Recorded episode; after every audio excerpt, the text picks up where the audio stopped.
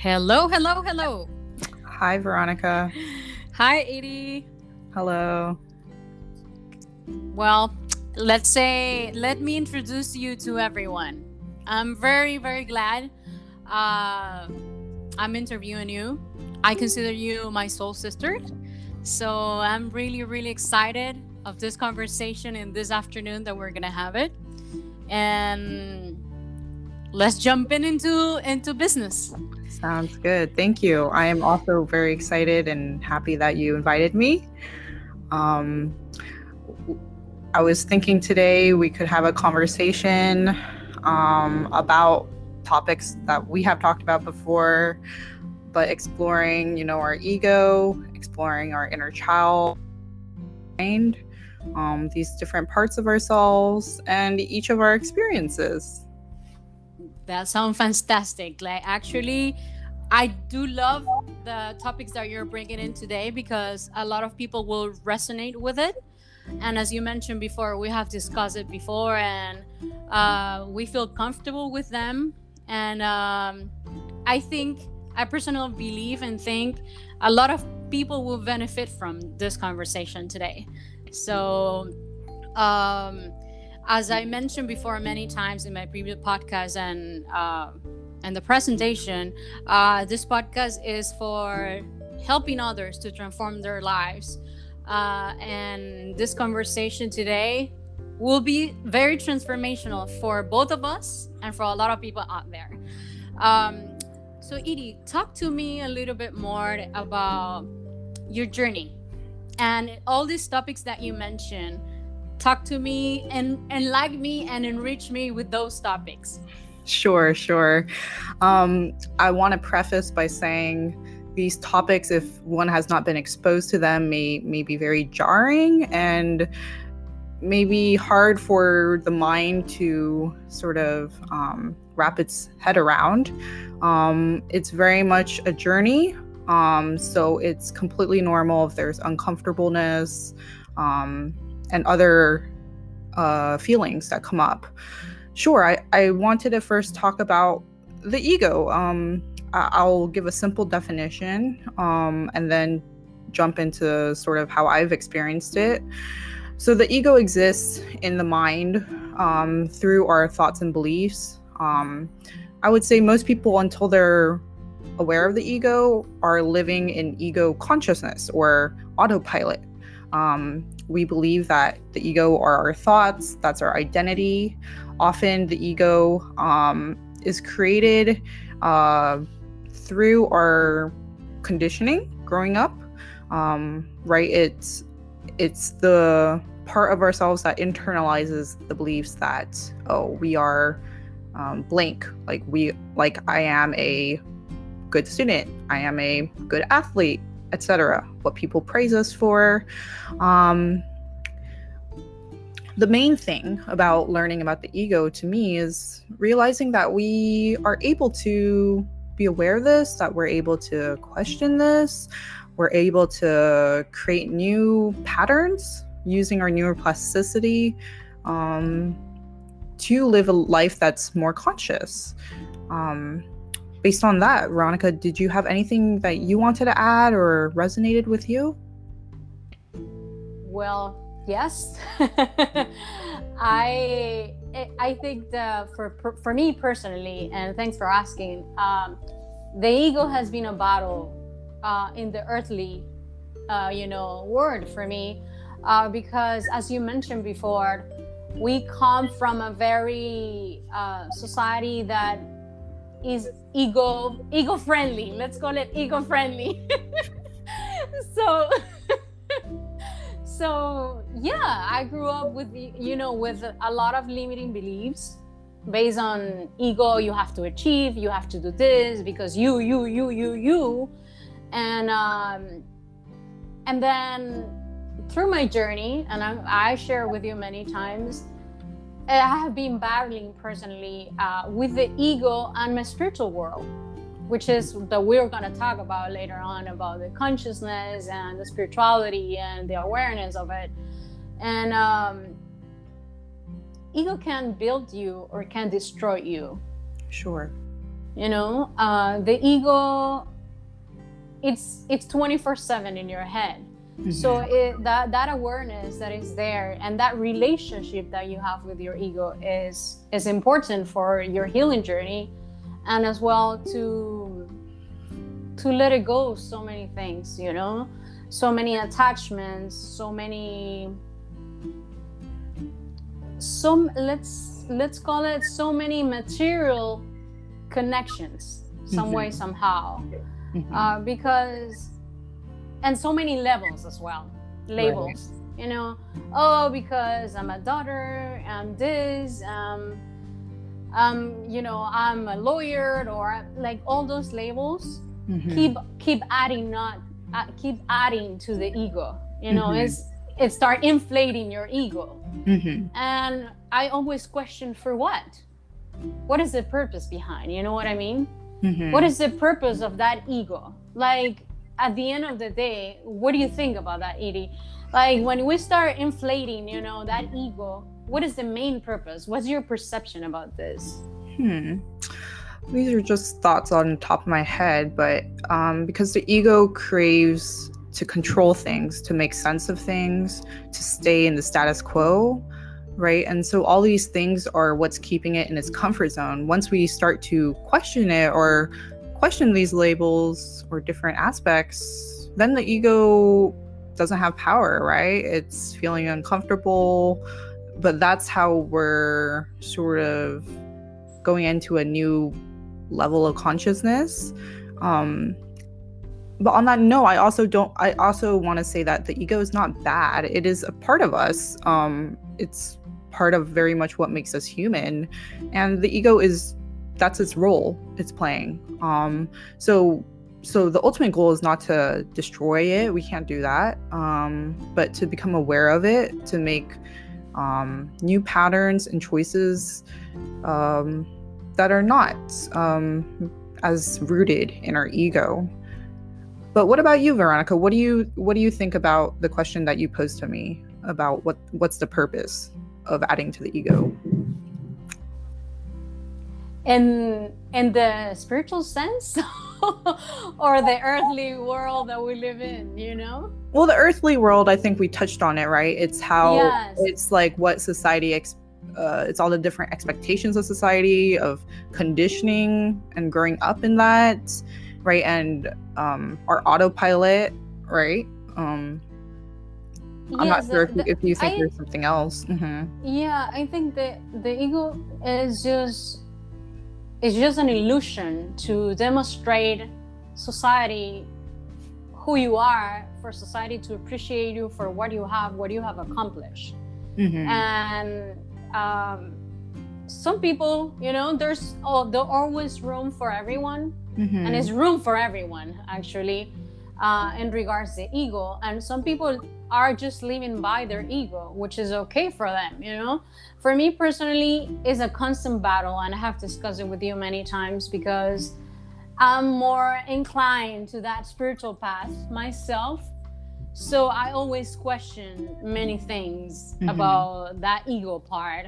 Mm-hmm. And it's something that I think it's it's really hard. I struggle with that a lot mm-hmm. with the ego part. But I'm aware and I'm unconscious.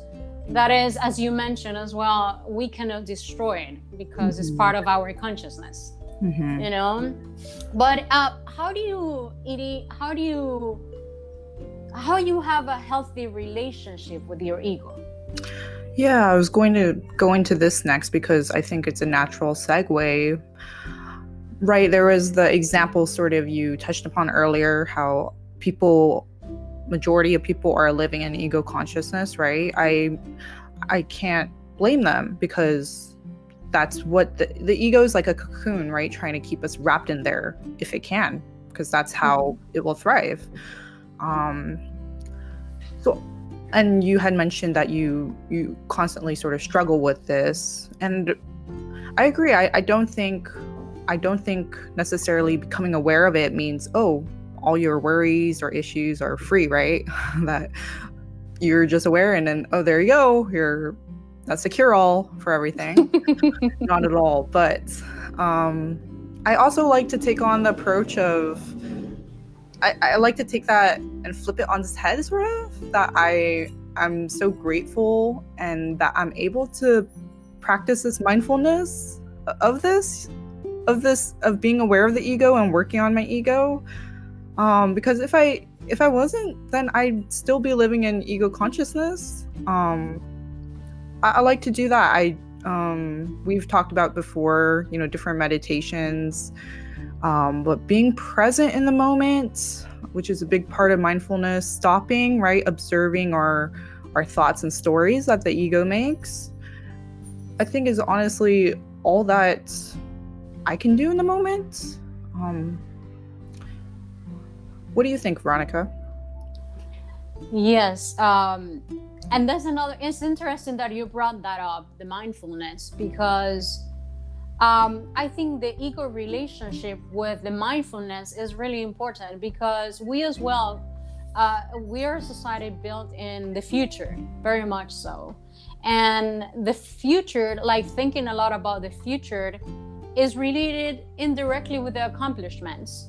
Oh, mm-hmm. because when I'm gonna go to school, when I'm gonna get in college, I'm gonna get my bachelor's, I'm gonna get my a master's, my PhD, you know, and uh, that's a a correlation between the ego and the future. Don't you think that? Yeah, or, you sure. know, it's so mindfulness as a technique, as you mentioned, is really important to to ground ourselves and have that healthy relationship that we mentioned between the ego and the consciousness. Uh, because when we live in the present, very much so absorbed by living in the fully moment, which is another question that I have for you, Edie. Do you think we can fully live in the moment?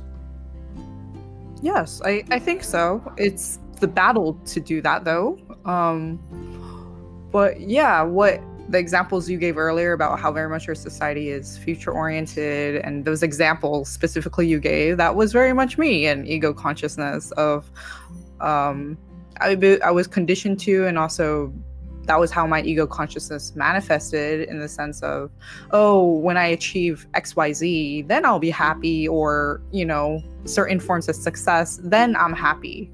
Um but mindfulness stops all that in its track right? Because we're forced to ground ourselves in our body which is another subject. Be aware and start paying attention to our to our mind these thoughts the ego stories. Um and yes I, I, believe it is possible. Our default will will not be to be in the present. Our default will be to think about the past or think about the future because the ego believes there's some sort of happiness that isn't in the right now.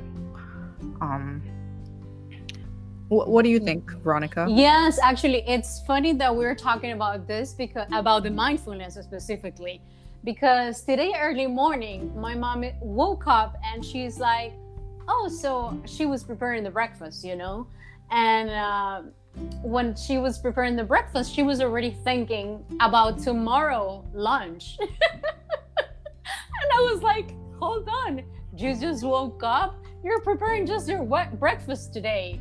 So leave it, enjoy it, smell the the taste, taste it, smell the the food, be grateful for the moment, just drink that cup of coffee, you know, appreciate I don't know, the smell of the the smell of the coffee, the taste of it, you know, sit mm-hmm. in, sit outside, take a deep breath. And that is that was for me a reminder that as her there's many people out there that they are so caught up living in the future so they forget or or they you know they miss the opportunity to embrace and really enjoy and be so joyful by and the blissful moment mm-hmm. that they are just thinking about the future mm-hmm. and and i'm part of it as well you know uh, i think uh, I have been for so many years caught up in that. But that consciousness that we're talking about,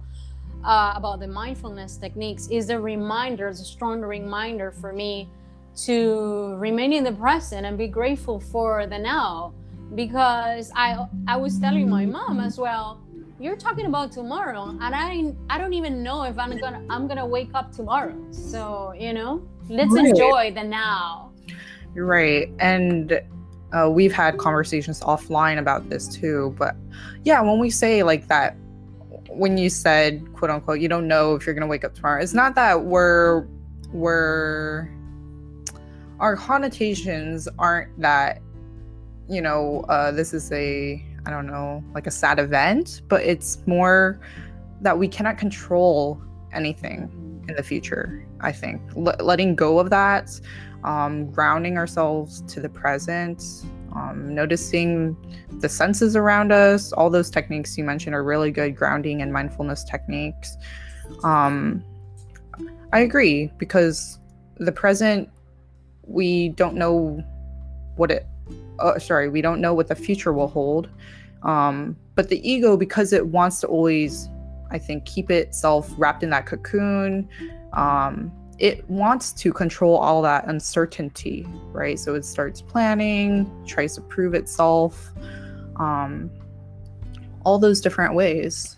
And and that's okay. Um, no one is immune to that but i think that the strategy is to um, notice when that's starting to happen, right?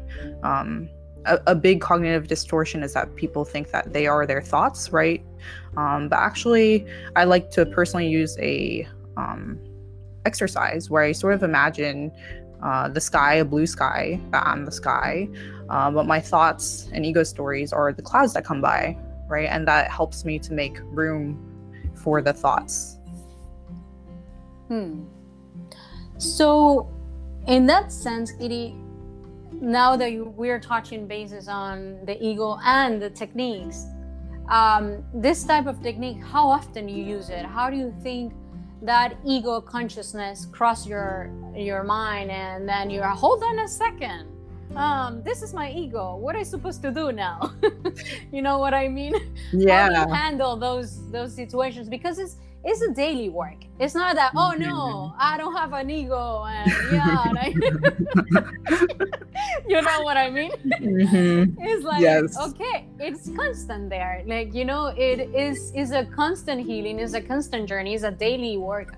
Um, so aside from the technique that you mentioned right now, how do you catch that the ego is talking to you? sure, sure. Uh, we're laughing because we have both very much our personal journeys that have led to here. Um but yes it's it's the work it's daily work but you know it takes time for our brain also to to create new patterns neuroplasticity. It becomes easier over time right? It's sort of thinking about learning a new skill or practicing a new sport. It feels so unfamiliar and foreign at first but you keep going at it. I I have been doing meditation for a while, but I don't think I was very intentional um, until maybe uh, a couple months ago or this year. Um, and then I noticed that, hey, throughout the day, I'm able to notice when these thoughts are coming up, when the ego is, is popping up and rearing its head or trying to prove itself. Um, and to just stop and notice and you don't and also not to label and judge it because that's a part of me, right? I think very much it goes hand in hand with practicing self kindness and self forgiveness. Um, I think my ego was very much the kind rooted in achievement and what society deemed as, you know, you're good at something, you're not good at something. So it it was very it's a slippery slope, right? I could I could notice it and I could start judging myself like why am I falling back like this? Um I should quote unquote know better, right? But all of this is part of the work and it's messy work, but that's the work. yes, right? so interesting that you mentioned your experience because I was just about to ask you how was the transition on or when you felt that calling of okay uh, i'm gonna start transforming my life or when you said this is not working i need to shift everything my journey into all this consciousness techniques and all this mindfulness when you felt you felt that call okay sure i we've talked about this offline and i'd love to hear also yours after I share. Um, yes. Yeah, definitely. I, ha- I I use the term dark night of the soul. Um, I I follow a lot of Dr. Nicole LePera's work. Um, she's known as the holistic psychologist. Uh, she has a big a platform on Instagram, but also she has released a book I highly recommend called How to Do the Work. But I had very much what I, what I, what she calls the dark night of the soul, where um, I was living in ego autopilot. Um, sure, I was working in the mental health field. It's been important to me for a long time, but I my ego felt very attacked. I think it felt hopeless. Like, what's the whole point um, of living? Um, it very much personalized, you know, people's actions of, oh, how could they do this? "Quote unquote," they're wrong, right? And that would that led me to have symptoms of depression, um, and really made me question about my intentionality and how am I how how am what I'm doing, you know, showing off how is that sh- translating to my actions and behaviors in day to day, right? Um, and that was, I, I think, often the dark night of souls where you hit emotional rock bottom, and and from there, I just had to find sort of this true, authentic self, right? The ego creates, I think, false senses of self. False senses of self for me tied to what I thought my identity was, right? That oh, you're this kind of person, oh, you're a good student, that etc. etc. But that's not my true self. My true self was having to explore very much my conditioning growing up, my experiences, um, but also my values, my authentic values, and how do I live more in line with my values? And how do i express that? How do i embody that? Um yeah i think that's a very uh good summary. Um because for everyone i think it will look different right? Did you want to share a bit f- about you veronica? Yes actually it was what you just shared it makes me so happy you know because uh, we have shared our journeys together and i'm really happy because i don't know i'm, I'm happy for you. I'm really truly happy for you. And uh, in my case uh, has been many many many many many years back. Uh, i have been since very young age my journey has been uh, i think since very very young age because i was as well conditioned uh, by social standards and um, a very young age i you know i was my parents when seeing something different in me in the sense of uh, i was very you know isolated myself because i didn't want to be part of the expectations of society. Um, i was very quiet. Um, I, I was a hermit I, I love to be alone and enjoy solitude. So they were seeing some stuff. And then when i moved out of out of my country of origin i started experiencing many many dark time night of the souls as you mentioned uh, in many areas of my life. Finances um, emotional part you know health wise and that's when i felt there was a calling. And i said you know what there's something that is happening to me to that ego part that i need to surrender. Mm. you know i need to surrender myself. Uh, in my case i need to surrender to the divine. So i seeing myself with a different lens i start i became a, no, a very nomad and very minimalistic. So you know very well that i live out of a carry on myself so i was and I jumped into the journey of pursuing more my spiritual side, uh, letting my ego to sleep a little bit, while in the meantime battling and healing myself. Sure. You know, and it has been fascinating. It has been so much embracement and gratitude and surrender and just living in the moment. As you said, it's not an easy journey uh, it's not rainbows, unicorns, and sunny days, no, it's not. Is if you want to, if you want to do, really want to do the work, you have to go dig, dig, and dig, dig very deep.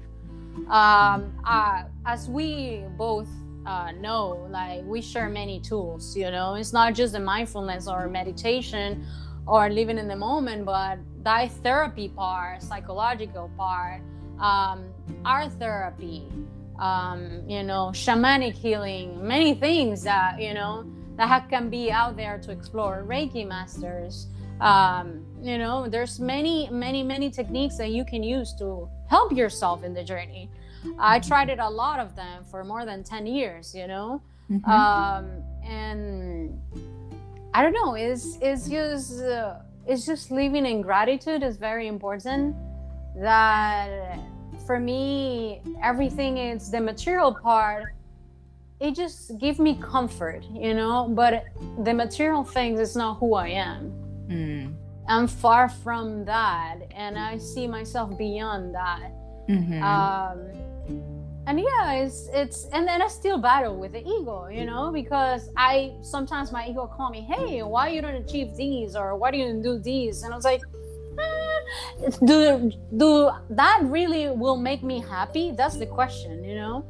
Mm-hmm. you know even though the ego is calling me i i question myself that will fulfill my journey Mm-hmm. That will make me a fulfilling person, a happy person. That will be something permanent in my life or just temporary happiness. Mm-hmm. And yeah, it's very much so um, my journey as yours. It's uh, is we know it we discuss it very much so outside of the podcast. It has been a beautiful journey and it's, it continues you know?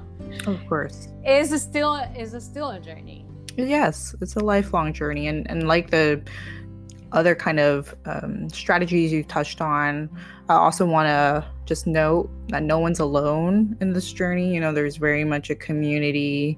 There's um so many different advisors or professionals, um, like Veronica mentioned, that one can start looking into.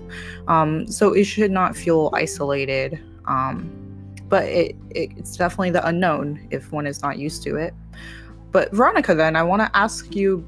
It sounds like you've had you know different stages along this journey. At this point now, do you feel integrated with the different parts of yourself?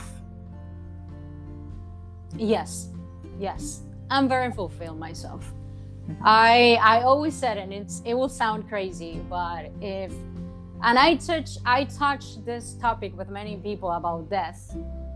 I tell I ask friends, what do you think about death and are you ready to die? You know, and I think uh, one of the greatest mysteries and one of the greatest scary topics for 21st century in the in humanity is the the the scare of death and mm-hmm. solitude you know? Solitude is a big part because sometimes solitude uh, people out there want to have reassurance you know? And just think about dying you get scared and it's a normal emotion you know a normal feeling that you go through.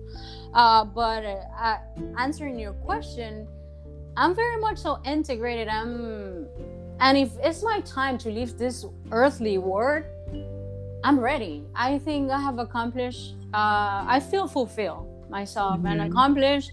And if it's my time to leave this world, I'm happy with my journey. I'm really happy because I see my journey as a very uh, stages with many experiences uh, at my early age you know at my early age when people you know are in the you know in in you know in late stages in their lives and they haven't even experienced what i have experienced before um, but you know for me facing death multiple times since i born mm-hmm. basically i have faced they like death i have seen death many times in my life so i think that gave me a sense of peace that what I'm doing here is, you know, to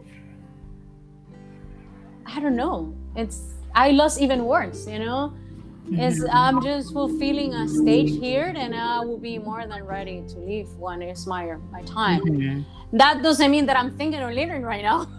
right right i think that's i think a lot of people would have that it seems like there's this connotation right when we're talking about this. But i think what we're trying to get at is more the more relinquishing control and those feelings about death right? That honestly we yes. we cannot control even the next day waking up like you I agree with you. I think as i've been practicing being in the moment it's that you know i i had always for example grown up hearing oh you uh, like uh, live your live your life or live your day like it's it's the last one right? And i just be like Yes. Okay when i was in ego consciousness. But i had i used to think oh but i have so many goals i need to achieve you know hold on to those things etc um but now i i truly understand that. I I I still have things i look forward to but i'm very much you know every day i try to be present in what i'm doing um that i am i'm very content and i'm also grateful and Yes. and that's all i can do right now Yes, and as you mentioned, we're not if you're motivating anything or we're not thinking on leaving this world right now yet.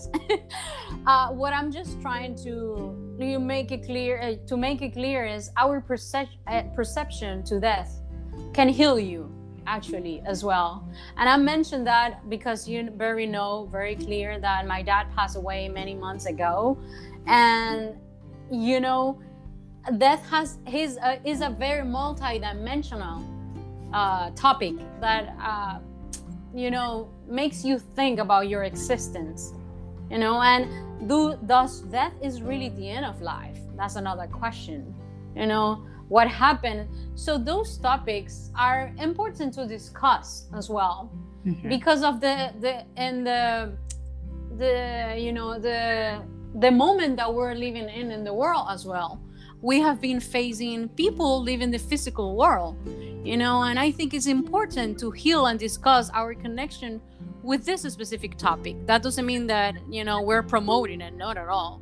We're Right. just uh, we're creating awareness about it right you know, and- I, i'm you know healing the journey with it Right. And I think breaking the stigma with the fear about it in our society. And I I'm not sure if this is um, your first time talking about your father's passing, um, but did you want to talk a little bit more about what that was like for you? Um, I, no pressure. Sure, sure, sure, sure. Thank you, dear. Uh, yeah, it was. It was um, very transcendental, you know, for me. It was a life changing experience when a loved one, you know, uh, leaves the physical world. Uh, for me, my dad is remains present. You know, his presence is here, is here with me 24 7, but his his body is not longer with us. Uh, it was it was a tough journey. Of course, we have different stage in the grieving journey, um, and at this point, I feel at peace with it, which is the that's the important stage for me. Uh, I question my existence very much. So when my dad passed away, I was questioning. So if we're gonna end it up that he how how he did, what is the purpose of us in this life? You know Mhm. um, because at the end of the day he left with nothing and without anyone he Mhm. died alone you know so everything and that's when the ego comes because Mhm. everything that he accomplished so all those labels that he built and all, all these things that he, success and all these amazing things in the material world that he did what was the purpose for it Hmm. if he's no longer here. He Mhm. enjoyed it at the time being, but you know, so okay, he he's no longer here. So who remembers him? Mm. I remember him because he's my dad. You know, he gave me he gave me life with my mom. You know, the if without them I wouldn't be here. But who else remember him? Mm. You know what I mean? Well, like, oh, he was a nice guy. Okay, but what else? You know, he was a nice guy. So that's why when I start, it shocked me in the sense of like, okay, so what I want to do myself in this life. Hmm. What is the purpose of this existence? Okay, I accomplish a title. I have a label. I get married. I get divorced. I get a child. I'm I'm very successful in my journey professionally. So okay, so what's next Hmm. after I'm gone? Hmm. And um, this question that you asked yourself that was very poignant. Do you do you have an answer for it right now? No, Mhm. I'm gonna be very honest. No, you know. Mhm.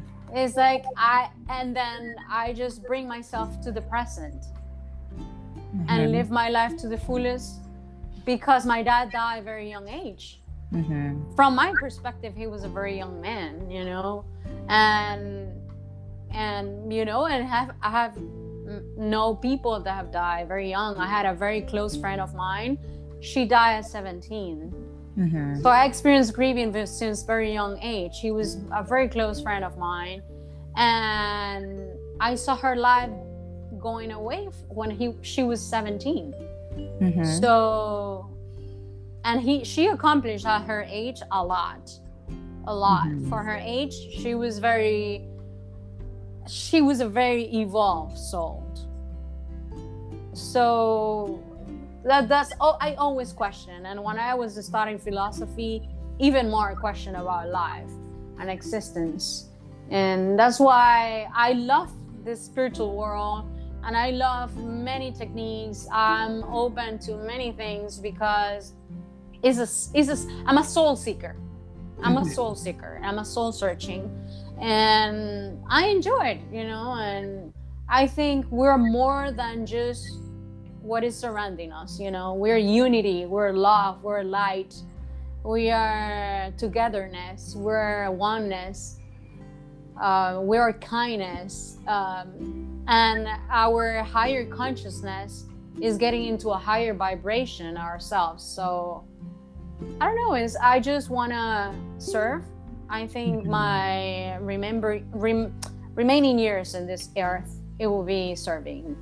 Hmm. It will be completely serving. Um, I'm just very much so connected with that journey of serving. What about yourself, Edie? Tell me. Sure. I I as you talked about the two examples, the your friend who pa- who passed away at a very young age and then your father. I did have two one one clarifying question for you. Is it what what do you think is your relationship with with age? Um you both you mentioned for both of them, you know, you your dad was a young man or relatively young, you know, when he passed away and then your friend at 17. Um does that have significance for you and when you're thinking about your uh, purpose Yes, it has a significance because I think um, I personally believe in reincarnation and karma, and I feel that when people live this life at a very young age, they are already in the last stage of um, reincarnation. You know, so my dad was very visionary man, very evolved soul, very open-minded guy. And i think the openness uh, is coming from that side of my dad myself. And i think he was ready to live the world. He lived a lot and i think he was very very very evolved very very evolved for his age. And he was already to to go to that stage of reincarnation. And i see my friend as well you know um I don't know what is your your thoughts on that. What is your perception about that correlation? that's interesting because i i just noticed when you were um talking about the two of them which is why i wanted to ask i um so to sum it up if i have this incorrect please correct me um those who pass away you know at a let's say biologically earlier age um you believe that this is their last life that they won't be returning Yes. Hmm. Hmm. Interesting. I think on this subject, um, uh, a good book that talks about or touches on this is Many Lives, Many Masters. Um, an mm-hmm. old book, right? But yeah, I didn't necessarily have an answer. I was just um, curious um, as you were talking. Mm-hmm. Interesting, right? Like interesting how everything flows naturally. It's so interconnected. Our the our synchronicity with the world is fascinating. Hmm. Hmm. Very much. Very much. Yeah. So I think we had delved into the ego today. We connected that to the present, mindfulness. Uh, we connected that to our our own dark nights of the souls and how we have gotten to where we are, right? Yes. Um, is there something standing out to you right now that you also wanted to talk about? It's interesting. Uh, yes, actually, I wanna, I wanna you know as you were some uh you know there you know all the the points and all the topics that we have covered today is amazing how we we give life and we come to this life uh, born with that ego mind and that ego consciousness. And we ended up talking about death. How interesting isn't it? Hmm. Very so much we so. Yeah. right? So uh, after the death where does the ego go I think I haven't given this much previous thought, but I'm thinking that ego is part of our human physical form. So to me, I don't think the ego is there in in other planes or, you know, other manifestations. That's just my quick thoughts. What about you? Yeah, it's interesting because everything that we've built in the ego when we transcend and when we pass away and when, you know, when the body's not longer here, there's no ego. Mm-hmm. So, how the soul gets, you know, it's the reincarnation and the from from that perspective of reincarnation you know the soul just remain out of the ego so it becomes liberation which mm-hmm. is moksha nirvana mukti you know which I, I'm fascinated. I'm I'm mind blowing about how you know this conversation has been going to, from mm. the ego to the death of it. You know, mm. to the hmm. you know, and how it's connected with our consciousness and with our minds. And when we're not longer in this world, the ego is not longer there. Right. Right. Um, I agree. I I think a way a simple definition of the soul that I like um, is that it's the quiet clarity. Um, it goes almost unnoticed. To me, I that takes the form of you know that blue sky analogy. I think of it like that.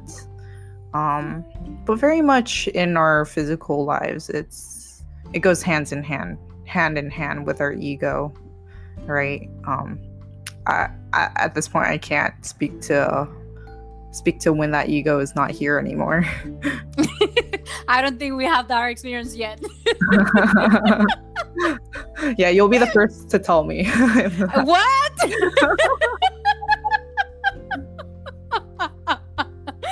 That's a good one. Oh my god, this is so good.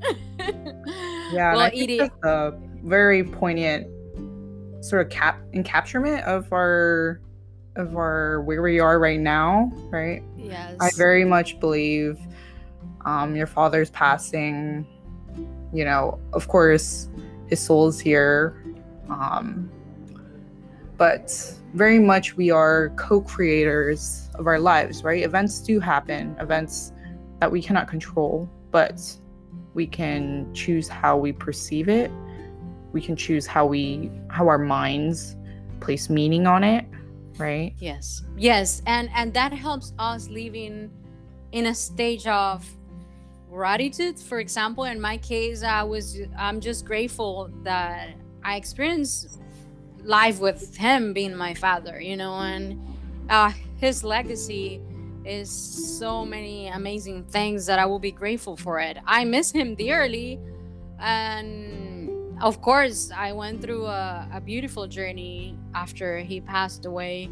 Um, you know, but life continues. Life goes on, and um, and now I'm building my journey.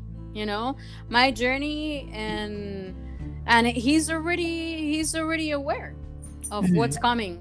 So, and as you said, it's really important how we perceive that and how we cope with it and how we we heal with it and that becomes like grieving someone and missing someone is a, is a journey as well it's part of our journey mm-hmm. so that pain that suffering that grieving that sadness we have to experience it we have to cry because that's another topic for another day how our bodies somatize and how our bodies you know process that loss it oh, can affect much. our health as well Oh, but, very you know, much so. Yeah. I, so. Yeah, I had just two thoughts on what you had just presented. Is that while we talk about, you know, becoming aware of our autopilot, our mind and ego, very much so. I'm not trying to demonize either of these because the mind is our most powerful asset. It's the it's what allows us to to create meaning and assign assign them to the events that happen and and my second thought was that um sorry i may have lost my train of thought but um is okay you know it's yeah. part of if it's part of the flow of the conversation we're not you know we're here natural genuine and so mm-hmm. Mm-hmm. But yeah, oh, I remember now. Uh, you started talking about health and our bodies. Very much so. I think our, especially Western, um, I would speak to American, I don't want to speak for others, but society about regarding health is very separate and takes us away from our body, I think. Um, if I speak about the mental health field, just the wide use of psychotropics, right? Medications. And of course, I understand for various reasons for money, and they do, they are effective to a degree, but very much we're not raised to sort of be curious about our body, connect that with our with our emotions, with our mental health. How how is the events that are occurring affecting us biologically? Um and how can we listen to our body too? Mm, yes yes which is really important. With really really really important for is uh, and when we mention about integration i think that connection of integration with mind body and soul is who we are. Is is our well-being. So it's everything is a consequence of the other. So if our mind is calm and you know that tranquility state our organs functions are very much so you know healthy and our soul is at peace as well i think it will be easy an easier journey for the society you know mm. and that mindfulness will remain within and without as well within mm. and without you know the external world mm-hmm. and I know where you're coming from from the perspective of health, that separation, but there's a big movement of mental health, you know? It's everything matters. Every part of who we are matters. And uh, anyone that want to communicate with us, you know, with Edie and myself, uh, we're here to support the world as well and, you know, to support society because we have gone through a journey ourselves. We're going through a journey ourselves and we understand and we you know we we have experienced that dark night of the soul which is not an easy journey. But we also have overcome you know and we're getting stronger and stronger every time. And we're here actually we support each other you and me. Oh very much. You know we're such that's why i call you my soul sister. Because we have we have been in our journeys that short you know has been a short period of time but has been fascinating and very deep you know? Mm-hmm. and we i'm so glad glad in that i cross that you cross my path and i cross your path uh, you know, it was a synchronicity, and I've been very grateful to have you in my life. Mm-hmm. Yeah, thank you so much. Um, same goes to you. I have learned so much, Veronica. Even very much when I met you, I was in autopilot and living that. Um, and just the unfolding, uh, you know, of both of our journeys. Uh, I am so grateful, uh, truly. Uh, we also share many, many laughs, and it's always good. Yes, I cannot forget about my dear cats and your dear cats, actually. mm-hmm, mm-hmm. But yeah. yeah, yeah. This has been this has been a journey, Edie, and I do appreciate you join the mm-hmm. podcast today. I know we're running out of time as well, and you have to continue with your day. Uh, I'm so grateful. I'm very mm-hmm. blessed and grateful to have you here. Uh, I hope that this conversation will help a lot of people out there. What will be your message, a short message that you want to deliver to the world? Mm.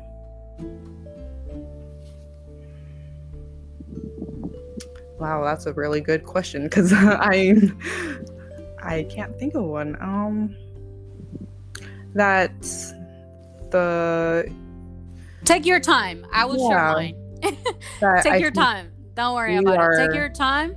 Um, me personally, I just want to share to the world that um, just bring life, bring life, bring joy, bring smiles, love, and light to your surroundings, mm. your inner journey.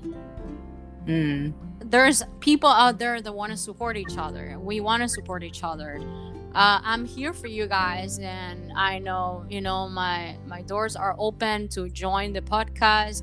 You can reach me on my instagram mukti.lifecoach and um, i'm here to serve. I'm in this earth for serve. So mm. feel free to reach out and i will you know give the openness for edie to to say her message to the world Sure, that that really resonated with me at this moment. Thank you, Veronica. I think mine is simple that we are 100% responsible for our own happiness. Um, and that what we talked about today, the work, the daily work, um, it's difficult. It's difficult, but it's breaking that autopilot. Um, and really that so many different levels and planes can can unfold if we allow it to do so and that we're just along for the ride yeah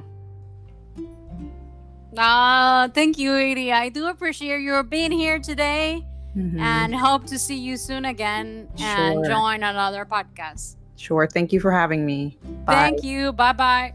Bye.